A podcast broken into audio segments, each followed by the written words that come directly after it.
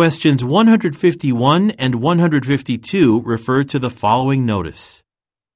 Tuesday morning delays. Trax Transit would like to apologise for the disruptions and delays that occurred during morning commute hours on Tuesday, August 26th. Service was suspended due to a signal failure caused by an electrical problem on our West District line. We offered passengers complimentary tickets for subway and bus routes connecting Glendale to the downtown area. Service was restored by 11:10 a.m.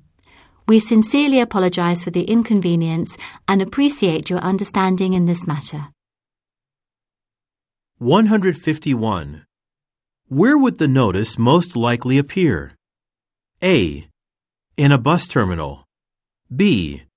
In a travel agency. C. In a train station. D. In a convenience store. 152. What is explained in the notice? A. How a device was fixed. B. Where to get a refund. C. When a bus departs. D. Why a service stopped.